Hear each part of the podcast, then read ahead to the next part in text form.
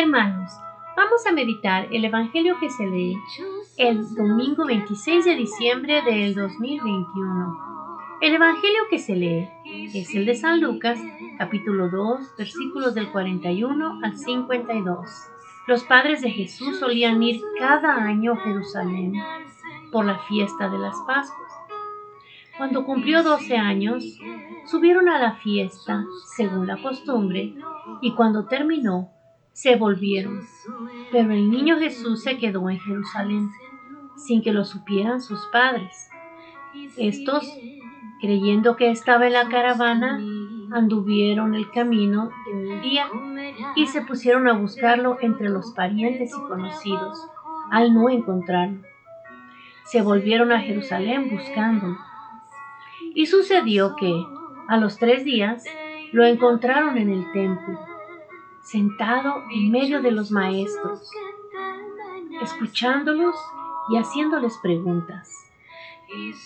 Todos los que le oían quedaban asombrados de su talento y de las respuestas que daba. Al verlo, se quedaron atónitos. Y le dijo su madre, Hijo, ¿por qué nos has tratado así? Tu padre y yo te hemos buscado angustiados. Él les contestó, ¿por qué me buscabais? ¿No sabíais que yo debía estar en las cosas de mi padre? Pero ellos no comprendieron lo que les dijo. Él bajó con ellos y fue a Nazaret y estaba sujeto a ellos. Su madre conservaba todo esto en su corazón. Y Jesús iba creciendo en sabiduría, en estatura y en gracia ante Dios y ante los hombres. Palabra del Señor. Gloria a ti, Señor Jesús. Hermanos, este domingo el Señor nos habla de cómo, siendo tan joven, Él ya tenía tanta sabiduría. A veces nosotros no escuchamos a nuestros hijos porque pensamos que son muy jóvenes, que no tienen la sabiduría. Hermanos, conforme a la Biblia, los jóvenes desde los 12 años, 15 años, 12 años tenía Él cuando fue al templo, ya tienen sabiduría. Necesitan ser guiados por sus padres, igual que Jesús se puso bajo las órdenes de sus padres en la tierra. Pero también tienen su sabiduría, hermanos, escúchenlos. También las madres guardan todo en el corazón. ¿Qué quiere decir eso? Que todo lo van viendo y creciendo junto con sus hijos para que cuando llegue aquel problema o aquella prueba grande, ellas sepan por medio de tanta sabiduría que tienen en su corazón resolver eso conforme al amor, conforme al Señor. También nos dice que cuando uno pierde al Señor, porque a veces hermanos, aunque estemos en la iglesia o en el grupo de oración, sentimos esa sequedad.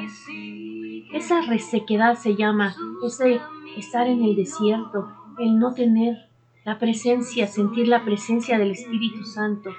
Cuando perdemos al Señor, hermanos, cuando no lo encontramos y no lo sentimos, ¿qué tenemos que hacer? Ir a buscarlo, a la oración. Tal vez tú oras en el templo, tal vez tú oras en tu recámara, tal vez oras en el trabajo, o tal vez oras mientras caminas y haces ejercicio, o tal vez en la noche con tus amigos, en el Internet que ahora se usa eso las oraciones virtuales. Así es, hermanos. Ahí es donde encontramos nuevamente al Señor. Él nos promete eso. Aunque esté haciendo las cosas de su Padre, que quiere decir, aunque esté cuidando de todos, porque puede cuidar a todos, siempre nos va a escuchar. Tenemos que buscarlo, hermanos. Tenemos que ir a Él, hacer nuestro esfuerzo, poner nuestro granito de arena para encontrarlo cuando no lo, no lo tenemos, que no lo sentimos tan cerca. Él siempre está contigo, pero a veces uno se aleja por el pecado, por las preocupaciones, por el trabajo, porque a veces se siente uno que puede resolver todo. Ah, si un hijo está enfermo, uno dice, ay, yo lo llevo al doctor y le doy la medicina. Si un hijo está deprimido, dice, ay, yo hablo con él o lo llevo al psiquiatra. No, hermanos, debemos de ir a buscar al Señor, pedirle ayuda a Él, poner todo en sus manos, porque Él nos va a ayudar.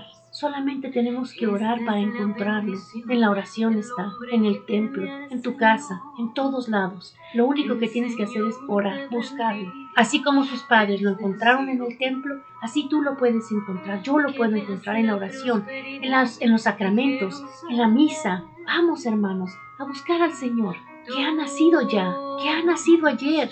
Este es el primer domingo del año, hermanos. Ya tenemos ese bebecito en nuestras casas. Ya lo tenemos, abracémoslo, cuidémoslo, conservémoslo entre nuestros hijos, entre nuestra familia, para que crezcamos juntos en el Espíritu con el niño Dios sus caminos.